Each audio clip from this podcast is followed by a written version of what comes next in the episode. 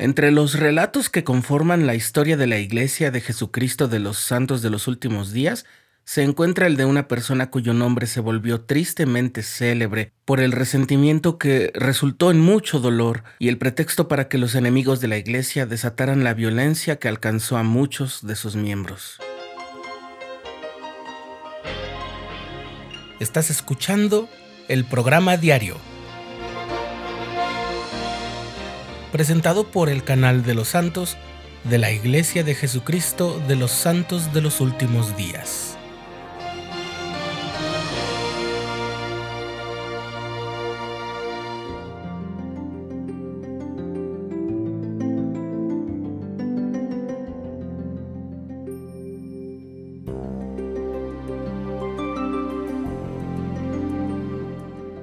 Thomas Baldwin Marsh nació en la ciudad de Acton, Massachusetts, hijo de James Marsh y Mary Law. Después de su niñez en New Hampshire, se dedicó a trabajar en diferentes localidades. Aprendió la agricultura en Vermont, a ser camarero en Albany, la ciudad de Nueva York, y mayordomo en la casa de un hombre de apellido Griswold, en Long Island. Durante ese servicio se casó con Elizabeth Godkin y luego consiguió trabajo en una fundición tipográfica de Boston donde se unió a la iglesia metodista. Pero sus enseñanzas no le parecieron muy compatibles con la Biblia, de modo que se unió a un grupo de sus amigos que estaban en otro movimiento religioso que tampoco satisfizo su sed espiritual. En 1829, oyó rumores de un libro de oro que tenía un profeta de nombre José Smith y se sintió inusitadamente interesado.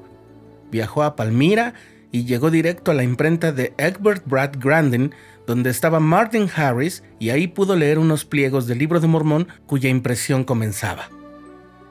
El profeta vivía en Harmony, Pensilvania por esos días, así que Thomas conoció a Oliver Cowdery, quien le explicó todo el asunto y Thomas March volvió a Massachusetts para hablarle a su esposa de todo lo que había aprendido.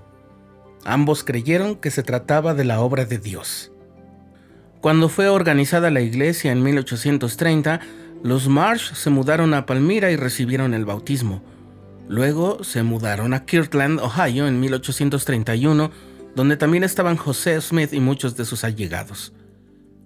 Se le llamó a Thomas de modo personal por revelación, a predicar el Evangelio y a ser paciente en sus tribulaciones. Luego se le llamó a ir a Missouri y ahí fue presidente de Rama y luego miembro del Sumo Consejo de Sion. En abril de 1835 se le ordenó como miembro del recientemente creado Quórum de los Doce Apóstoles. Con 36 años de edad, era el mayor de dicho grupo y por lo tanto se lo sostuvo como el primer presidente del Quórum de los Doce Apóstoles en la historia de la Iglesia. Al mes siguiente, Marsh y otros miembros de los doce salieron en misiones y regresaron en septiembre. En otoño e invierno, Thomas Marsh asistió a la escuela de los élderes y a la escuela de hebreo en Kirtland. También participó en la preparación espiritual para la investidura de poder que esperaban que llegara con la dedicación de la casa del Señor en Kirtland.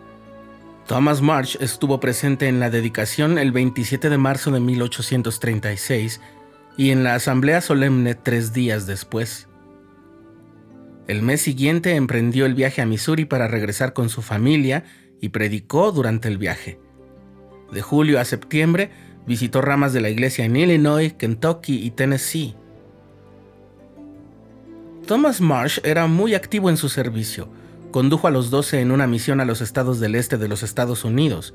En 1837 Hubo problemas de disensión en Kirtland y algunos de los doce cuestionaron el liderazgo de José Smith.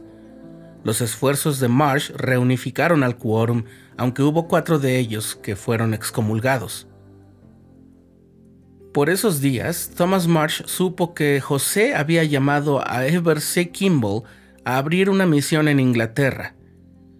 Como el elder Kimball era miembro del quórum de los doce que él presidía, Marsh sintió que se había pasado por alto su autoridad por no haberlo consultado. El Señor reveló al profeta las palabras que hoy son la sección 112 de Doctrina y Convenios, dirigidas a Thomas Marsh. Ha habido algunas cosas en tu corazón con las que yo, el Señor, no quedé muy complacido. Sé humilde y el Señor tu Dios te llevará de la mano. No seáis soberbios, no os sublevéis en contra de mi siervo José. En 1838, después de mudarse a Far West, Missouri, James, el segundo hijo de Thomas, murió por una enfermedad fulminante. Luego Thomas se mostró muy alterado al saber que se estaban formando algunos grupos de autodefensa entre los miembros de Missouri para hacer frente a los populachos. Y por esos días su esposa tuvo un desacuerdo muy amargo con otra hermana sobre una dinámica de economía doméstica que habían emprendido varias mujeres de la iglesia, y se determinó que Elizabeth Marsh había faltado a su parte del trato. Thomas apeló ante los consejos y la primera presidencia sin lograr que se cambiara la decisión. Más que frustrado y abiertamente molesto por lo que él consideraba un trato injusto para él y su esposa, Thomas Marsh se dejó llevar por su rencor. Escribió con Orson Hyde una declaración jurada sobre la supuesta formación de un grupo de autodefensa de los santos en Missouri, acusándolos de planear y ejecutar actos violentos.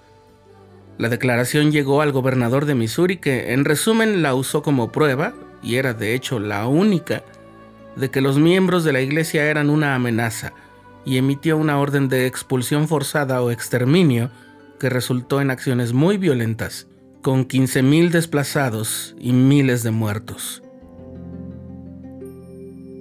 Thomas Marsh fue excomulgado por sus acciones contra la iglesia y sus líderes. La familia se radicó en Missouri, pero apartada de la iglesia hasta 1854, cuando Elizabeth murió. En 1857, Thomas March buscó volver a la iglesia. No debió ser fácil, pero volvió a recibir el bautismo en Florence, Nebraska. Los santos ya estaban trasladándose al oeste. Con el tiempo, March se estableció en Utah, se volvió a casar, trabajó como maestro de escuela y murió en 1862. Poco después de haber llegado a Salt Lake City en 1857, Brigham Young le permitió a Thomas March compartir su testimonio a los santos, que decía, Con frecuencia he querido saber cómo comenzó mi apostasía, y he llegado a la conclusión de que debía haber perdido el Espíritu del Señor, el cual salió de mi corazón. ¿Cómo y cuándo perdí el Espíritu? Tuve envidia del profeta. Se alteró mi percepción y pasé por alto todo lo que era correcto. Dedicaba todo mi tiempo a buscar el mal. Después resultó fácil que la mente carnal tomara el control, el enojo, la envidia y la ira. Lo sentía en mi interior, me sentía enojado e iracundo, y sin el Espíritu del Señor quedé cegado, perdí los estribos y deseé que todos los demás también estuvieran enojados. Pensaba que podría hallar alguna paja en el ojo de José, aunque no se trataba de nada más que una viga en mi propio ojo.